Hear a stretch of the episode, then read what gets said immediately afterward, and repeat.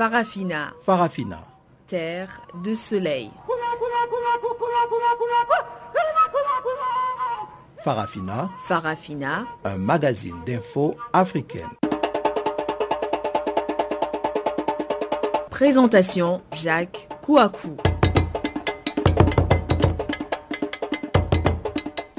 Bonjour à toutes, bonjour à tous. Encore une fois, merci de nous rejoindre sur Channel Africa pour suivre Farafina, c'est votre programme en français sur la voie de la renaissance africaine de votre radio émettant depuis Johannesburg.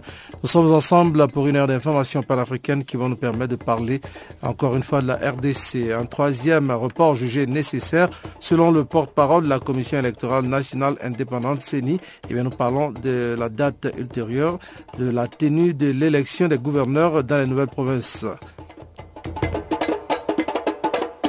Au Nigeria, la secte islamiste de Boko Haram ne désemplit pas. Au moins six personnes ont péri dans un attentat suicide perpétré par une femme kamikaze près de la principale gare routière de Damaturu, c'est dans le nord-est du pays.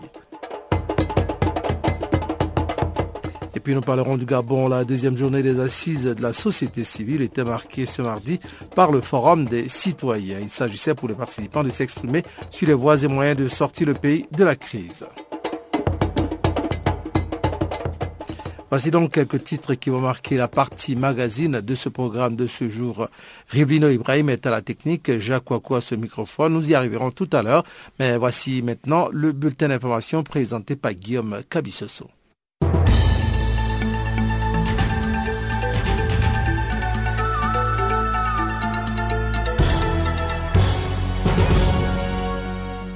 Merci Jacques, chers auditeurs, bonjour à tous. Le président Salva Kiir a finalement accepté de signer l'accord de paix et de partage du pouvoir visant à mettre fin à une guerre civile qui a duré 20 mois au Soudan du Sud. Selon son porte-parole Ateni Wek Ateni, le président Salva Kiir va signer l'accord de paix à Djouba mercredi lors d'un sommet d'une journée devant réunir le président kenyan, ougandais et soudanais ainsi que le premier ministre éthiopien et les médiateurs en chef de l'IGAD. Toutefois, le porte-parole du président sud-soudanais a précisé que son gouvernement restait toujours insatisfait de termes de l'accord, s'inquiétant surtout de certaines dispositions telles que la démilitarisation des Djouba et la large représentation des rebelles lors du partage du pouvoir local, ainsi que le fait de voir la direction de la commission d'évaluation et de contrôle de l'accord confiée à des étrangers. Les 18 mois de négociations à Addis Abeba n'ont abouti pour l'instant qu'à une série de cessez-le-feu jamais respectés, suivi de la signature de l'accord le 17 août dernier par le chef des rebelles du Soudan du Sud, Riek Machar. La communauté internationale avait donné aux belligérants sud-soudanais jusqu'au 17 août pour conclure un accord sous peine de sanctions ciblées. Au Mali, la coordination des mouvements de l'Azawad CMA a pris la décision de suspendre sa participation aux travaux du comité de suivi de l'accord d'Alger visant la pacification de la région nord du Mali. Une décision qui a été communiquée lundi aux membres de la médiation élargie réunis hier à Bamako. Mais les représentants de la CMA de pêcher à Bamako n'ont pas fermé toutes les portes, laissant entrevoir une lueur d'espoir quant à leur retour à la table des négociations. Un retour qu'ils conditionnent cependant à la prise en compte de leurs trois revendications. Il s'agit premièrement du départ de la localité d'Anefis de la Gatia, une milice pro-gouvernementale qui a attaqué le 15 août dernier la ville d'Anefis contrôlée par le rebelle de la CMA. Deuxième et troisième condition pour revenir et participer aux travaux, la CMA demande aux autorités maliennes d'arrêter de soutenir ces groupes armés en même temps qu'elle exige enfin l'inscription prioritaire de la question d'Anefis à l'ordre du jour de la réunion du comité de suivi. Depuis hier lundi, la médiation internationale a multiplié les rencontres entre les différentes parties avec comme objectif de sauver un processus de paix censé ramener la paix au Mali. Un signe de crispation supplémentaire dans la crise politique qui secoue la Guinée-Bissau, c'est cette résolution adoptée dans la nuit de lundi à mardi par les députés qui demandent le départ du nouveau Premier ministre Bassirou Dia, nommé par décret la semaine dernière. Après 12 heures de débats intenses à l'Assemblée nationale, les parlementaires ont décidé de tenter des actions en vue de la destitution de Bassirou Dia. Le texte a été adopté par 75 voix sur les 102 députés qui comptent l'Assemblée nationale, alors que lors du vote, 79 élus étaient dans l'hémicycle. Le 12 août dernier, le président José Marios Vaz avait limogé le premier ministre Domingos Pereira en poste depuis 14 mois du fait d'une crise de confiance au sommet de l'État. Il a été remplacé par M. Bassir Odia, ancien ministre et porte-parole du gouvernement, dont la nomination est contestée par le Parti africain pour l'indépendance de la Guinée-Bissau et du Cap-Vert, PAEGC actuellement au pouvoir. Lundi, les parlementaires ont également demandé au président de laisser le parti nommer un nouveau Premier ministre et qu'en cas de désaccord, l'Assemblée nationale va demander à la Cour suprême de trancher. En Côte d'Ivoire, l'avocat du commandant Anselme Sekayapo, condamné à 20 ans de prison le 4 août dernier pour assassinat durant la crise post-électorale de 2010-2011, a décidé de pourvoir en cassation. Nous avons introduit un recours en cassation contre la décision pour violation de la loi, a expliqué maître Mathurin Dirabou, avocat de l'ancien chef de la sécurité rapprochée de Simone Babou. Celui que l'on surnomme en Côte d'Ivoire Seka Seka a été reconnu coupable après deux mois de procès d'avoir assassiné les chauffeurs de l'ancien ministre chargé des droits de l'homme et actuel porte-parole du Rassemblement des républicains RDR au pouvoir, Joël Nguensam, appelé comme témoin. Il a été également radié du corps de la gendarmerie. Ouvert le 9 juin, ce procès concernait huit officiers jugés pour des exactions commises durant la crise post-électorale de 2010-2011. Parmi eux, deux piliers de l'appareil sécuritaire de l'ex-président Laurent Gbagbo. Ce dernier emprisonné depuis trois ans à La Haye doit être jugé à partir de novembre pour crime contre l'humanité par la Cour pénale internationale. Enfin, cette information de dernière minute en provenance du Burundi, où aussitôt nommé hier par le président Kourouziza, les ministres ont prêté serment ce mardi à Bujumbura. Au total, six ministres ont été reconduits. Cinq ministres pro-Rwassa font leur entrée dans ces gouvernements de 20 membres où ils occupent pour l'essentiel des ministères à caractère économique tels que la jeunesse et sport, la fonction publique ainsi que le commerce. Parmi les entrées marquantes, on note l'arrivée du commissaire de police chef Alain Guillaume Bognoni, secrétaire permanent du Conseil national de sécurité, devenu la pièce maîtresse du président Pierre Nkurunziza depuis l'assassinat du général Adolphe Chimirimana tout comme la nouvelle ministre de la Justice, une juge de la Cour constitutionnelle qui avait validé la candidature de Pierre Nkurunziza pour un troisième mandat.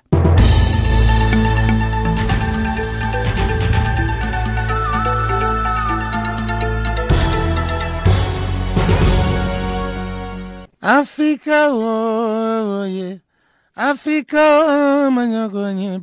Africa, Africa, Africa. Je m'appelle Salif Keita. Vous écoutez Channel Africa, la voix de la renaissance africaine. Voilà, nous allons à présent ouvrir la page magazine en commençant par la Guinée-Bissau. La situation demeure tendue en Guinée-Bissau. La nomination d'un nouveau Premier ministre n'a pas du tout apaisé le climat politique conflictuel qui règne. Bien au contraire, les députés ont adopté lundi une résolution demandant le départ du nouveau Premier ministre Bachiro Dja, nommé la semaine dernière. Voici le compte-rendu de Pamela Kumba. C'est dans la nuit de lundi à mardi que les députés ont voté une motion réclamant la destitution du nouveau Premier ministre. La résolution a été votée par 75 des 79 votants sur les 102 députés siégeant à l'Assemblée. Barsiro Dja vient d'hériter ce poste par décret présidentiel et avec à peine une semaine de fonction, il n'est pas accepté par la majorité des parlementaires. Un responsable du parti au pouvoir a dénoncé un décret illégal et inconstitutionnel ne respectant pas la volonté du parti. Le décret a tout simplement été qualifié d'acte isolé du président de la République, alors que le nouveau Premier ministre avait été nommé sous la médiation de l'ancien président nigérian Olusegun Obasanjo. Les débats étaient longs et houleux à l'Assemblée nationale bissau-guinéenne et le verdict n'est tombé qu'après 12 heures de débats intenses et les députés entendent mener à bout des actions en vue de la destitution de Barsiro Dja. D'autre part, le PAICG a exhorté Barsiroja à présenter sa démission au poste de Premier ministre et a demandé à son Conseil national de suspendre tous les membres qui ne respectent pas les statuts du parti. Par ailleurs, l'Assemblée nationale de Guinée-Bissau, à travers un communiqué de son comité permanent, considère cette nomination comme une violation de la Constitution de la République. Cette motion de destitution est signe que le président José Mario Vaz n'est pas encore sorti de l'auberge, mais semble s'enfoncer dans un trou depuis le limogeage de son ancien premier ministre, Domingos Simoes Pereira. Ce dernier était en poste depuis un an et deux mois lorsque le président a dénoncé une crise de confiance au sommet de l'État. Ce problème a semé le trouble et la controverse et il a déchiré le PAIGC, Parti africain pour l'indépendance de la Guinée et du Cap-Vert. Ce parti au pouvoir, déjà fragilisé par les luttes fraticides depuis le putsch militaire d'avril 2012 et la chute du président Carlos Gomez Jr., leader du parti historique de l'indépendance bissau-guinéenne, a semblé avoir un moment de répit lors de l'élection de José Maria Vaz en 2014. Mais depuis la destitution de Domingos Simoes, le président est tombé en disgrâce car les instances du pays CG ont décidé de soutenir le premier ministre destitué. L'ex-président nigérian Olusegun Obasanjo a convié à nouveau les protagonistes de la crise politique bissau-guinéenne au dialogue afin d'éviter le spectre d'un nouveau coup d'État dans ce pays. Le président gambien Jaja Yaya Jammeh a aussi tendu la main aux acteurs de la crise politique bissau-guinéenne et quelques membres du PAIGC devraient s'envoler pour Banjul mercredi, selon une information de l'ambassadeur gambien à Bissau citée par nos confrères de l'agence France Presse. Cette tentative de médiation a été précédée par celle initiée par la Guinée et le Sénégal. Le Conseil de sécurité de l'ONU a précisé que cette crise sérieuse risque de saper les progrès réalisés depuis le rétablissement de l'ordre constitutionnel en Guinée-Bissau après les élections de 2014. De son côté, le Portugal, ancienne puissance coloniale de Bissau, avait déjà prévenu que l'aide au développement pourrait être suspendue si le pays connaît de nouvelles instabilités.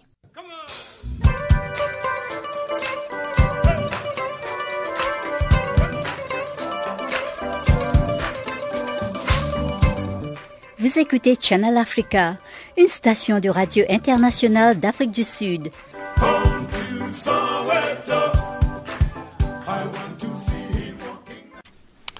Voilà, nous avons quitté donc euh, cet élément pour nous rendre maintenant au Nigeria.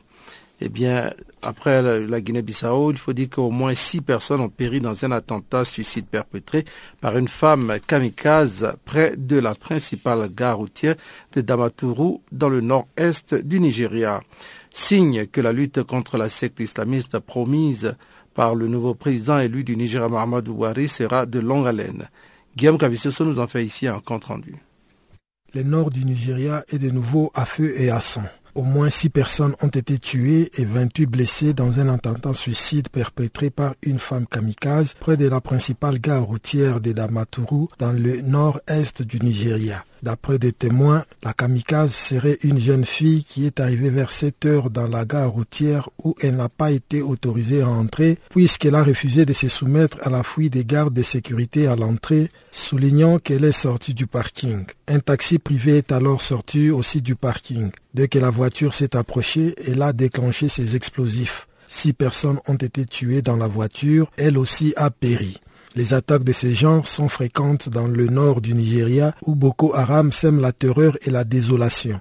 Le groupe armé n'hésite désormais pas à recourir à des femmes kamikazes ou même des petites filles pour commettre ces attaques meurtrières. Depuis 2009, Boko Haram a fait plus de 15 000 morts et 1,5 million de déplacés. Ces derniers sont contraints de se rendre dans les pays voisins du Nigeria pour y trouver refuge. Mais une fois sur place, la vie est rude. Les réfugiés s'entassent dans des camps de fortune et vivent dans des conditions très difficiles, manquant même d'eau et de nourriture. Lors de son investiture le 29 mai dernier, le président du Nigeria, Muhammadu Buhari, a promis de mettre un terme aux attaques meurtrières de Boko Haram mais les groupes armés traqués également par les troupes tchadiennes, nigériennes, camerounaises et même béninoises qui viennent en aide à l'armée nigériane n'a visiblement pas encore dit son dernier mot. Depuis l'arrivée au pouvoir du successeur de Goodluck Jonathan, longtemps critiqué pour son inefficacité face à l'organisation armée Boko Haram, la secte islamiste a fait plus de 500 morts. Durant le seul mois du ramadan, en juillet dernier, les groupes armés ont tué plusieurs centaines de personnes, n'hésitant pas à pénétrer dans les mosquées pour abattre les fidèles. C'est justement pour combattre les menaces djihadistes incarnées par Boko Haram qu'une force multi-régionale conjointe composée de 8700 hommes a été mise en place. Ces militaires seront fournis pour l'essentiel par le Bénin, le Cameroun, le Niger, le Nigeria et le Tchad et auront pour mission de traquer les groupes islamistes Boko Haram. Dirigé par Aboubakar Shekau, connu pour sa férocité, Boko Haram est né en 2002. Au départ, l'insurrection armée ne s'attaquait qu'aux symboles étatiques tels que des commissariats, des gendarmeries ou encore des bâtiments publics. Mais au fil des années, son visage s'est assombri en 2009 lorsqu'Aboubakar Shekau en a pris la direction. Il faut dire que l'organisation armée s'est nourrie de la misère qui domine dans le nord du Nigeria, abandonnée depuis de nombreuses années par l'État nigérian. Le chômage y est très important et profitant de cette situation, les groupes islamistes fait des jeunes désœuvrés ses principales recrues, raison pour laquelle de nombreux observateurs sont unanimes pour affirmer que la solution militaire ne va pas régler à elle seule l'équation Boko Haram, insistant sur le fait que tout en continuant à mener la guerre contre la secte islamiste, les autorités nigérianes devraient aussi investir dans le nord du pays pour les développer et donner des perspectives d'avenir aux plus jeunes dans un pays dont le taux de chômage est estimé à 22%.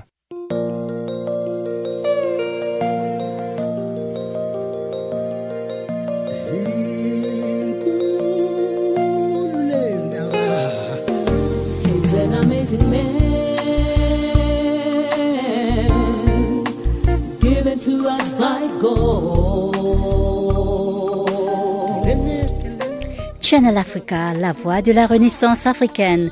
Écrivez-nous sur notre page Facebook Channel Africa. Faites-nous des tweets French Farafina ou bien Channel Africa 1.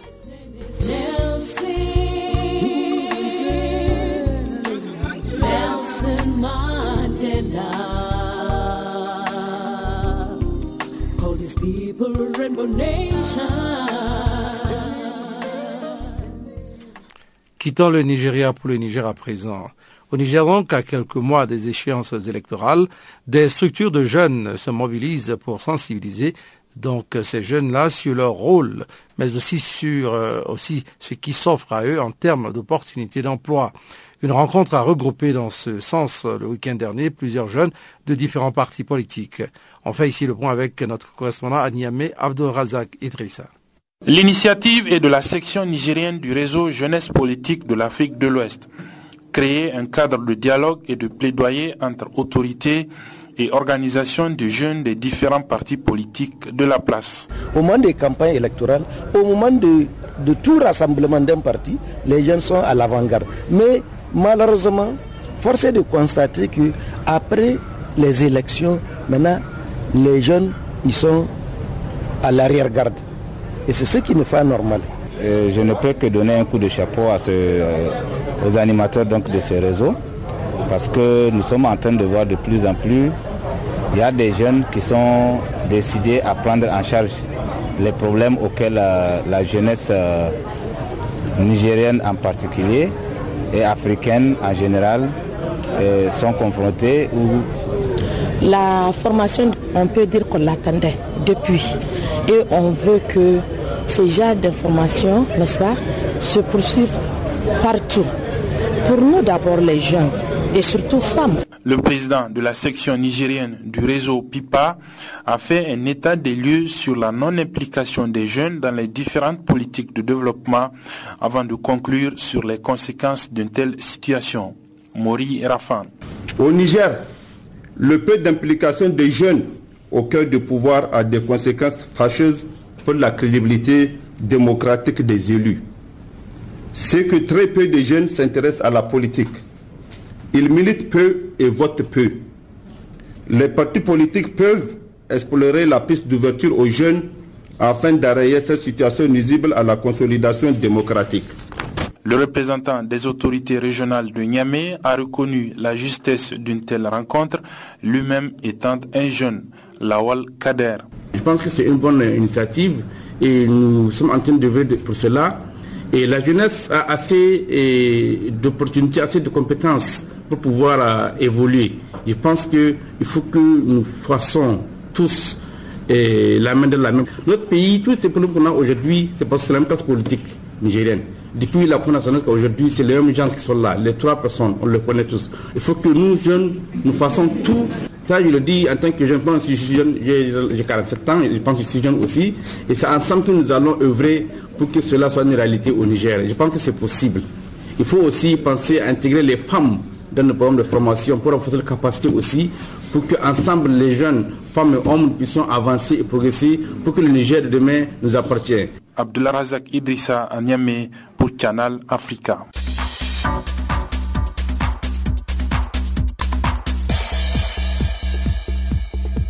Restons toujours au Niger. Au moins quatre personnes sont décédées à la date du 12 août dans le pays du fait des inondations occasionnées par les fortes précipitations qu'enregistre donc le Niger.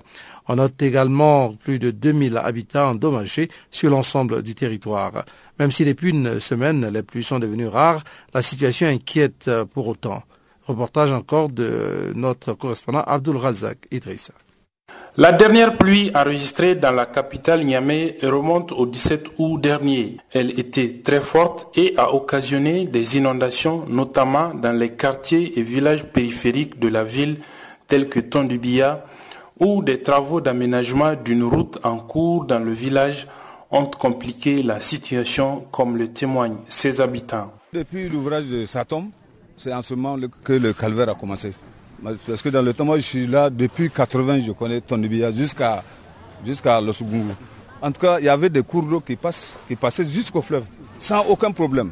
Dès qu'il pleut, 30 minutes après, il n'y a rien, les gens passent, il n'y a aucun problème. Mais depuis l'ouvrage de Satom, en tout cas, tout est capoté.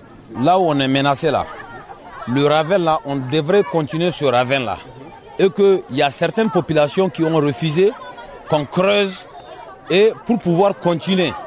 Sinon, il y a l'autre ravin, ça doit rallier là-dessus. Donc maintenant, eux, ils ont refusé. Nous, on a essayé qu'ils puissent être d'accord pour que ça puisse, ça ne peut pas nous menacer. Et maintenant, voilà les conséquences. Alerté ce jour, le maire central de la ville de Niamey, Hassan Seydou, est allé aussitôt sur les lieux. Nous avons pris la décision effectivement d'informer immédiatement euh, la SATOM pour qu'ils viennent voir euh, effectivement le sens du découlement des eaux et éventuellement l'agrandissement de, la traversée, de, des différentes traversées pour aller jeter ces eaux-là dans le fleuve.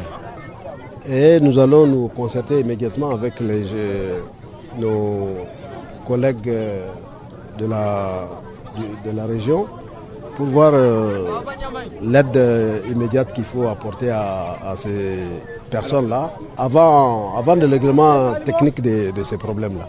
On a prévu un temps soit peu ce genre de désagréments et des dispositifs ont été mis en place pour effectivement reloger éventuellement tous les sinistrés dans des endroits bien précis, quartier par quartier. Il faut noter qu'à la date du 12 août dernier, plus de 20 000 personnes sont touchées par les inondations sur l'ensemble du territoire nigérien selon des données de la direction de la protection civile. Elles ont fait au moins 4 décès, 2170 habitats endommagés, 450 hectares de sites agricoles inondés et 4 tonnes de vivres perdus. Abdelrazak Idrissa à Niamey pour Canal Africa.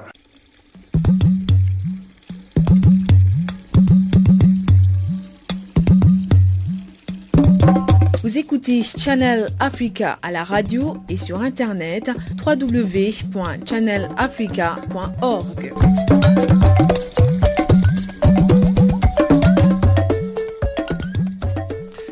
Au Gabon, la deuxième journée des assises de la société civile était marquée ce mardi par le Forum des citoyens.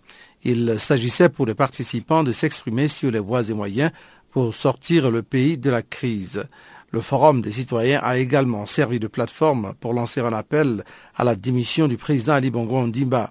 Eugène Auguste, rapporteur général de ces assises, nous en parle.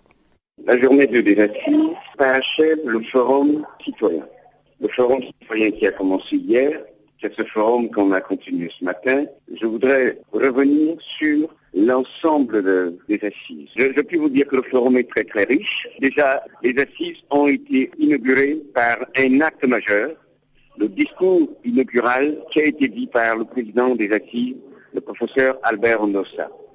Ça a été un discours très important, un discours très riche, n'est-ce pas, qui a fait des propositions majeures. Euh, je voulais signifier que les assises sont organisées sur trois journées essentiellement. Euh, la première journée euh, a donc été ponctuée par l'organisation d'un forum citoyen.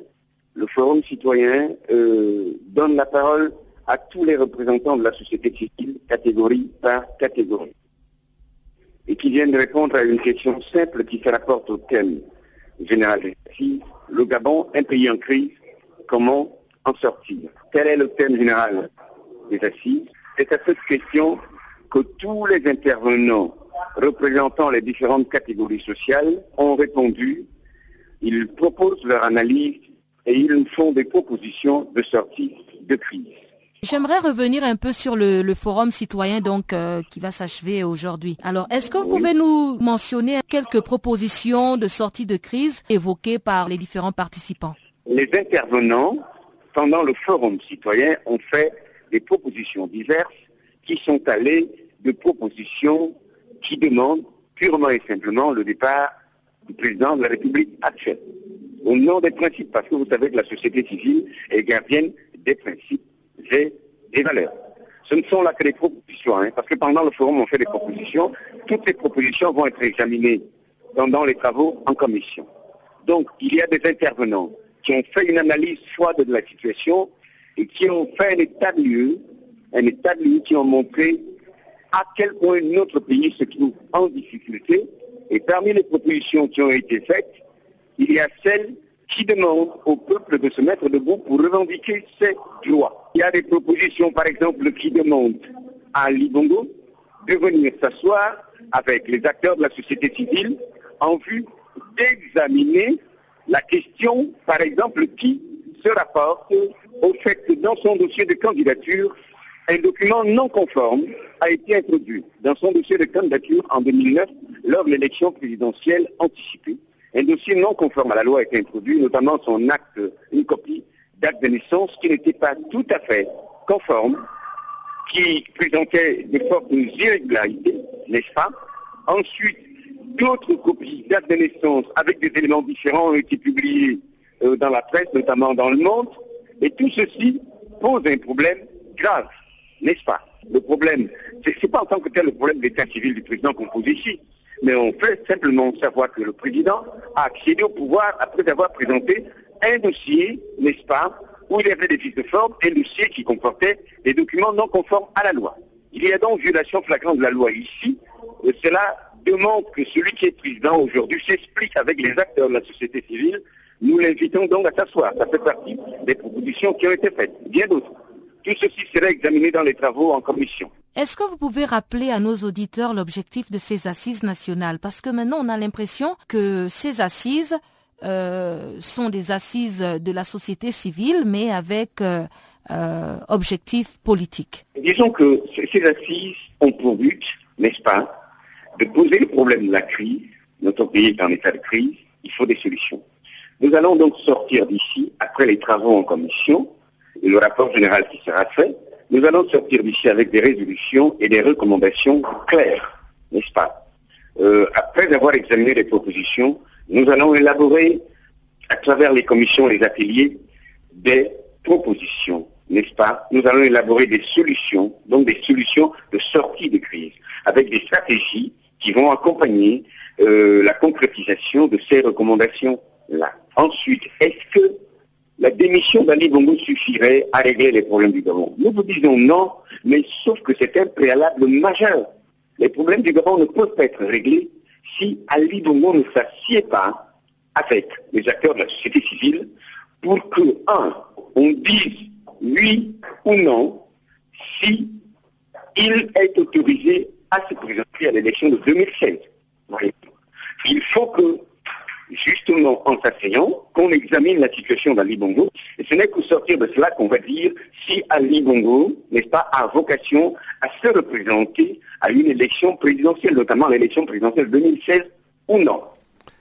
Voilà, c'était la dernier élément du Gabon sur euh, la situation, euh, sinon précisément un forum qui s'est tenu pour euh, la, la jeunesse. Alors, il faut parler maintenant, nous allons arriver au bulletin économique, mais avant d'y arriver précisément, voici juste un petit brin de musique pour souffler. Il vous est présenté par Wes Madiko, c'est Awa Awa.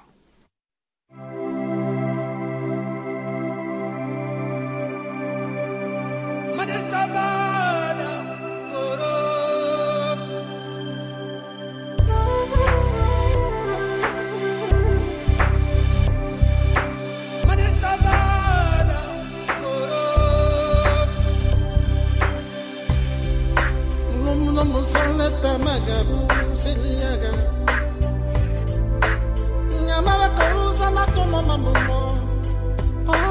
well,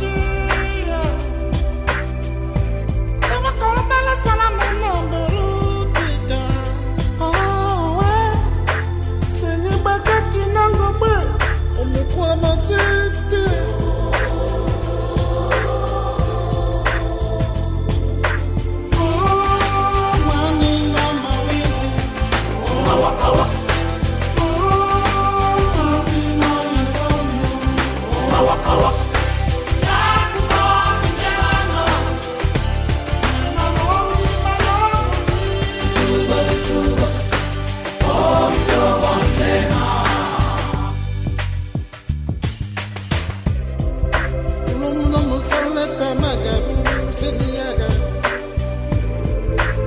nyama bakauza na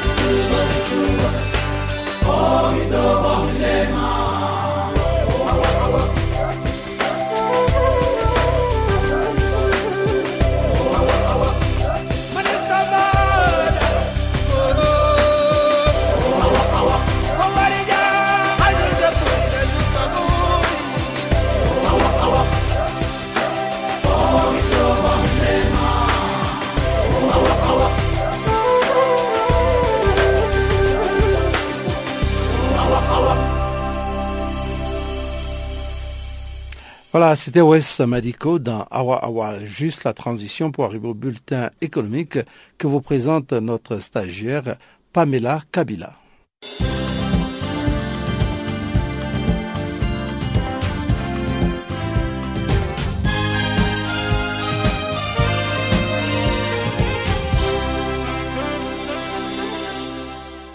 Au Mozambique, une usine spécialisée dans l'extraction d'huile à partir de la noix de la de cajou entrera en activité en 2017 dans la ville de Nakala, province de Nabula. Thiem Chisiko, directeur provincial de l'Institut de promotion de la noix, affirme que ce projet sera implanté grâce à un financement du gouvernement central et des partenaires du développement. James Sifiko a également souligné que l'huile produite à base de la noix de cajou était d'une importance vitale pour divers secteurs industriels, dont l'aviation civile. La matière première ne devra pas venir à manquer puisque la province de Napula est le principal bassin de production d'anacards du pays. Le directeur provincial de l'Institut de promotion de la noix de cajou mozambicaine n'a pas précisé les coûts d'investissement, d'autant que l'étude de faisabilité est encore en cours. Depuis son indépendance en 1965, le Mozambique fait partie des leaders mondiaux de la noix avec une production annuelle de 216 000 tonnes. Au Kenya, le maïs pourrait être le premier produit concerné par une levée du moratoire sur l'importation de OMG. Le vice-président du Kenya, William Ruto, a dévoilé quelques jours plus tôt que le pays allait lever les moratoires fixés en 2012 sur l'importation d'OMG dans le pays. Dans le même temps, deux organismes sont en attente d'une décision de l'autorité nationale pour la biosécurité pour la production et commercialisation d'une première variété de produits de première nécessité, spécialement le maïs transgénique des licences Mossato.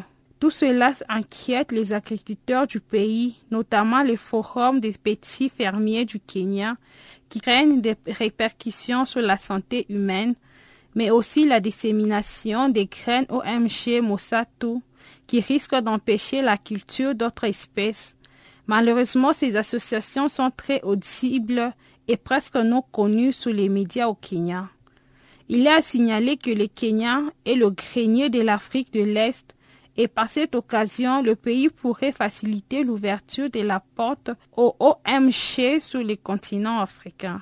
Tout ce qui est génétiquement modifié n'est pas dangereux, a affirmé le vice-président William Ruto dans son interview. Son gouvernement planifie de lever les moratoires datant de 2012 sur l'importation d'organismes génétiquement modifiés au Kenya et un important nombre de scientifiques du pays soutient et encourage ces décisions des OMG dans cette production et commercialisation d'une matière variété de produits de première nécessité.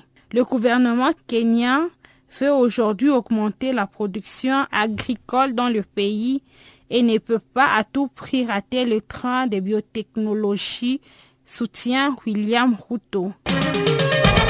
Les continents africains attirent encore des investisseurs, il faut le dire. Tel est le cas du capital d'investisseurs Abraj, consacré dans le pays émergent, a fait savoir ce 24 août avoir réalisé la levée du fonds d'Akrach Nord Afrique Fonds, connu sous le nom d'ANAFTU. Ces fonds s'élèvent à 377 millions de dollars. Il est à signaler que ces fonds d'investissement est réservé à l'Afrique du Nord. Anaftu a réalisé un autre investissement qui revient à 99 millions de dollars consacrés à l'Afrique subsaharienne. À titre d'information, ces fonds d'investissement se donnent pour objectif de cibler des prises de participation de 15 à 25 millions de dollars dans des entreprises de taille moyenne dans certains pays africains comme l'Algérie, l'Égypte, le Maroc et la Tunisie. Cela en vue de leur croissance solide et le potentiel pour devenir des leaders régionaux dans leur secteur a notifié les capitales d'investissement.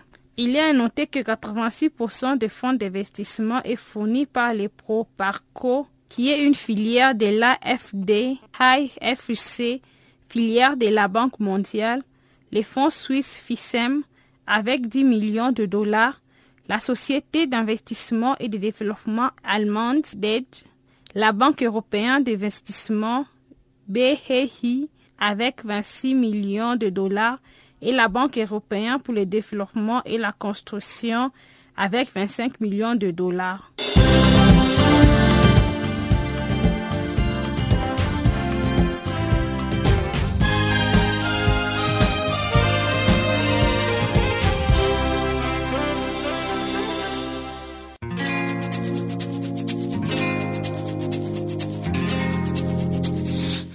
Écoutez Farafina, un programme en français sur Canal Afrique émettant de Johannesburg.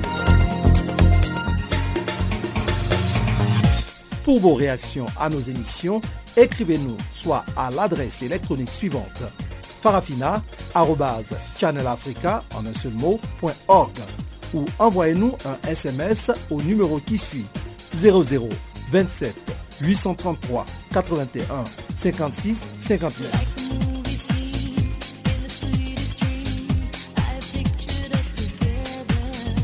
Notre adresse électronique farafina.channelafrica ou par SMS 0027 833 81 56 59. Vous êtes sur Channel Africa et vous suivez Farafina. C'est un programme en français sur la voie de la renaissance africaine. Parlons de la RDC à présent. En République démocratique du Congo, eh bien, le pays a renvoyé à une date ultérieure, le gouvernement a renvoyé à une date ultérieure la tenue de l'élection des gouverneurs dans les nouvelles provinces initialement fixée au 31 août avant d'être reportée au 6 octobre 2015. Un troisième report jugé nécessaire selon le porte-parole de la Commission électorale nationale indépendante de la CENI qui évoque certaines contraintes dans l'installation de ces entités nouvellement créées. Jean-Pierre Kalamba est au micro de Guillaume Cabissoso. Effectivement, la situation est suivie de près par les économistes ici en République démocratique du Congo. Les effets de ce ralentissement de l'économie de la Chine et la dévaluation de sa monnaie de yuan sont déjà remarquables ici. C'est en tout cas ce qu'a expliqué avec plus de précision cet économiste Lemseka Moigna qui qualifie la situation de dangereuse pour l'économie congolaise. Ce n'est pas une bonne chose pour nous. Déjà, on est en train de les vivre au Katanga. Les cours des métaux qui étaient en train d'osciller entre 6 et 6 500, aujourd'hui, ça s'établit à 5 000. Et il n'y a aucun signe positif qui montre que euh, les cours pourront connaître un embelli dans un délai assez, assez proche. Et ça, c'est vraiment dangereux. On va constater effectivement que euh, les, produits de base donc, que nous exportons, qui est les cuivres, si on exporte de moins en moins, ou si on exporte à des coûts qui sont assez bas, cela va affecter l'ensemble de notre économie parce que ça, ça va toucher à la fois les recettes de l'État, ça va toucher à la fois tous ces ménages ou bien toutes ces personnes qui font des transactions avec les entreprises minières, étant donné que c'est le, secteur minier qui est le secteur porteur de notre croissance, comme il dépend des exportations. Et ces exportations sont les plus souvent destinées vers la Chine. Moins la Chine achète, moins nous vendons et plus on aura des problèmes au niveau de notre économie. Ils sont très nombreux, les commerçants congolais qui importent des marchandises en Chine et dans cette situation précise, les marchés seront inondés ici en République démocratique du Congo. Mais en tout cas, les économistes prévoient une faible circulation monétaire suite aux multiples conséquences du ralentissement de l'économie chinoise dans un pays à petite économie. La République démocratique du Congo dépend largement des importations et exportations suite à l'absence d'une grande économie intérieure. C'est en tout cas ce qui fait que ce pays doit souffrir des conséquences de l'économie extérieure selon cet économiste Lemse Kamwanya. C'est vrai que certains produits qu'on achète en Chine vont baisser des prix ce qui va faire que notre marché sera inondé et on aura même des produits à bas prix. Mais il faut voir aussi l'autre face de la médaille. Parce qu'il faudrait que, par exemple, l'État soit en mesure de payer ses fonctionnaires, que l'État soit en mesure d'honorer ses factures, que les entreprises qui vendent soient en mesure de payer leurs agents. Parce que s'il y a un ralentissement, on risque d'aboutir à des congés techniques parce que les entreprises seront obligées de réduire euh, les niveaux de leur production.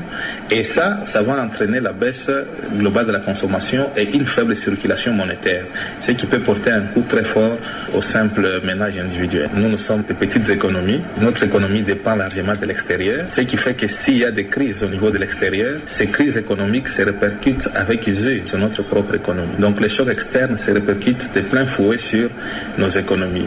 Ce n'est pas vraiment quelque chose qui serait souhaitable parce qu'on n'a pas une véritable grande économie intérieure. On dépend largement à la fois des exportations que des importations. On dépend du reste du monde. Donc la tourmente au niveau du reste du monde se répercute chez nous de plein fouet. Et ça, nous devons éviter et nous devons souhaiter que le plus rapidement possible, les grandes économies essaient de trouver la solution à ces problèmes qui risquent de nous plonger encore dans une crise comme on l'a vécu en 2008. Jean-Noël Bamwese, Channel Africa, Kinshasa.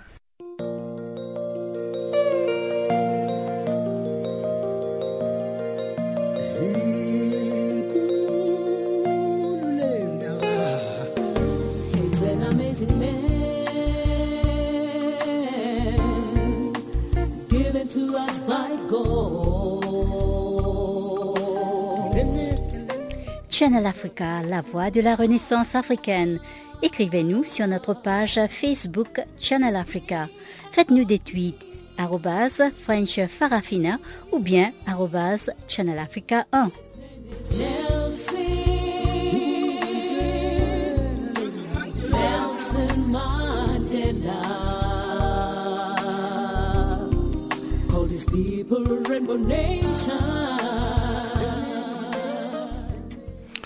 Voilà, nous vous prions de bien vouloir nous excuser pour euh, l'introduction de l'élément sur la RDC. Vous l'avez noté, il s'agissait de la coopération entre la Chine et la RDC.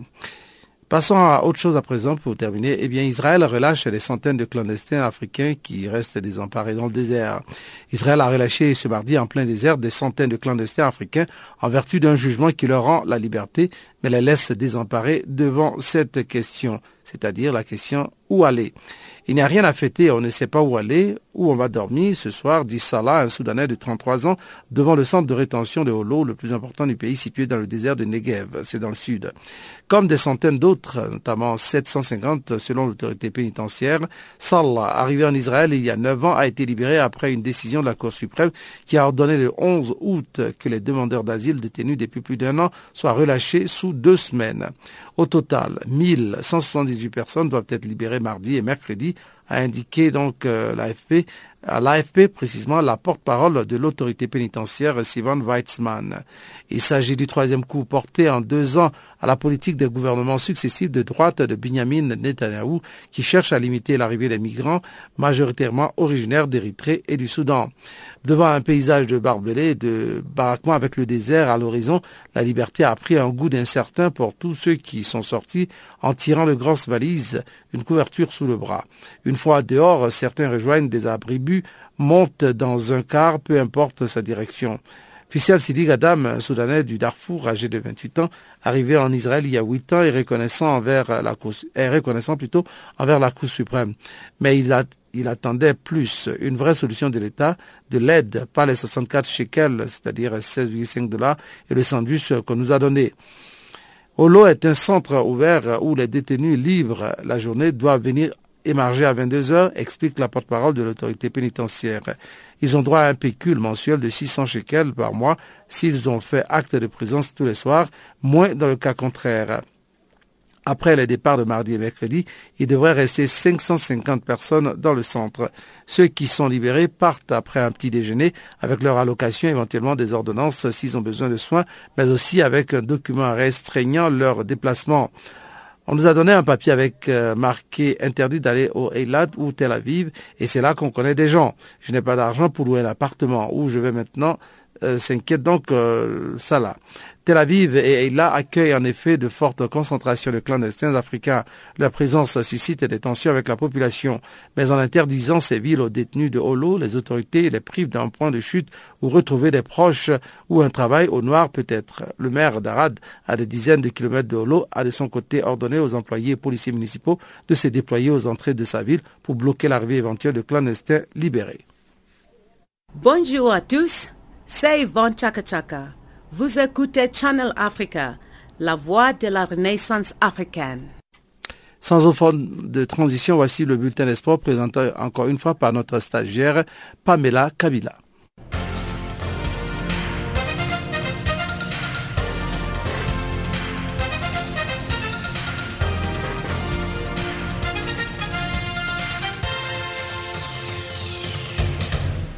Ce qui est des mondiaux d'athlétisme de Pékin, il faut dire que le Kenya Vivian Chekmoy a été sacré champion du monde sous l'épreuve des 10 000 mètres devant plusieurs spectateurs venus assister à cette compétition. Elle n'était pas seule, elle était accompagnée par sa compatriote Kenya, Ezekiel Kemboy, qui à son tour a remporté la médaille d'or lors du 3000 mètres steple suivi de deux autres Kenyans sur le podium.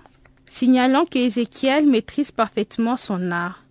Rappelons que c'est pour la troisième fois qu'elle prouve ses compétences dans cette discipline mondiale en gagnant la médaille d'or à ces mondiaux d'athlétisme.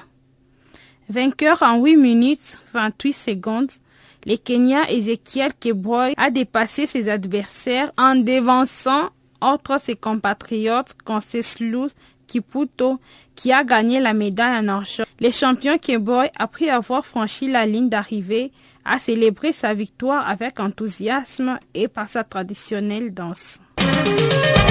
En parlant de la Coupe des champions, disons que le tout-puissant Mazembe de la République démocratique du Congo a été battu par les Soudanais Al-Hilal un but à zéro. C'est lors de la cinquième, c'était lors de la cinquième journée de la Ligue des champions au Soudan. Pourtant, pour les Noirs et Blancs, cette rencontre était une belle opportunité de rester seul à la tête de ces championnats.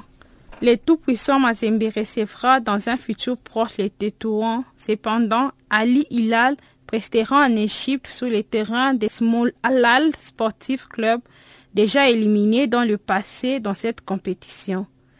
L'attente sétif tenant du titre ne défendra pas malheureusement sa couronne en demi-finale de la Ligue des Champions.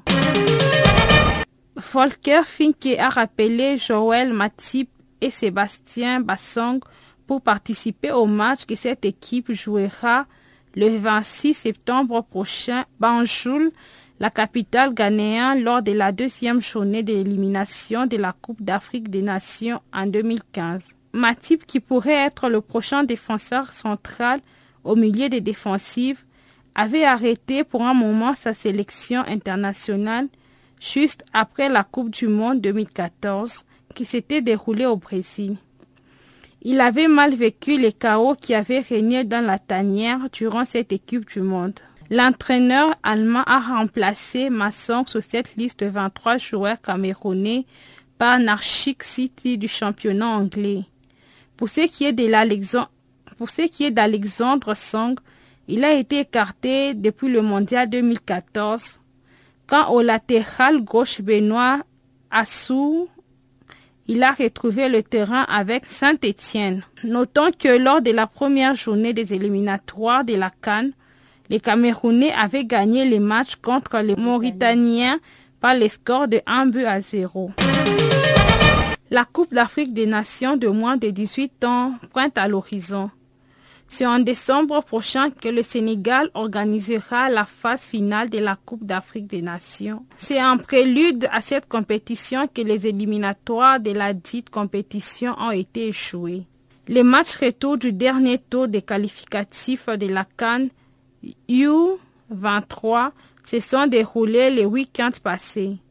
Le Sénégal, pays hôte, l'Algérie, l'Égypte, la Zambie, l'Afrique du Sud, la Tunisie le Nigeria et le Mali ont reçu leur billet pour participer à ces tournois africains. Cette compétition permettra aux équipes victorieuses et celle qui décrochera la troisième place de la Cannes U26 d'obtenir leur billet pour jouer au prochain Jeux olympiques de Rio de 2016. Notons que parmi les huit équipes qualifiées, on a remarqué malheureusement l'absence du Ghana. La Zambie est la formation qui a obtenu une victoire lors de ces derniers tours des éliminatoires de la Cannes de moins de 23 ans, pendant les séances de tir au but en battant les éléphantaux de la Côte d'Ivoire par quatre tirs contre trois. Les Zambiens et les Ivoiriens, comme à Lusaka et à Abidjan, se sont séparés au temps réglementaire sur un match nul.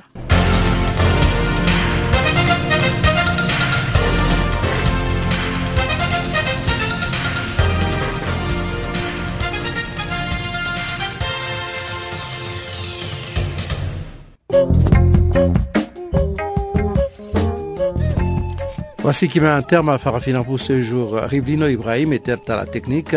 Eh bien, nous nous associons à tous nos correspondants et tous ceux qui nous ont aidés à préparer ce programme pour vous dire merci. On se retrouve demain à la même heure sur la même fréquence. Au revoir.